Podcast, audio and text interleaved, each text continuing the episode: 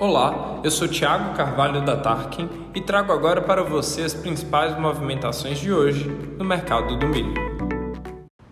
No Sudeste, apesar das valorizações externas, os preços do milho ficaram praticamente estáveis, com compradores afastados do mercado e vendedores concentrados nas atividades de campo, seja na colheita da safra verão ou na semeadura da segunda safra. Em São Paulo, o mercado segue sem ofertas de volume. Os consumidores continuam na proposta de compra abaixo de 105 reais, onde não há ofertas de venda. Agora, o mercado deverá aguardar o termômetro do interesse de compra na retomada dos feriados. A cotação TARC indica o preço de R$ 98,00 para Campinas, R$ 95 em São José do Rio Preto e R$ 94 em Cândido Mota. No aplicativo da Tarkin, ainda temos ofertas de milho safra e já começamos as negociações para a safrinha.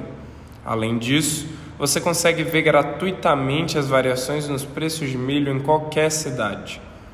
Por hoje é só. Continue com a gente para não perder as principais movimentações do mercado do milho na sua região.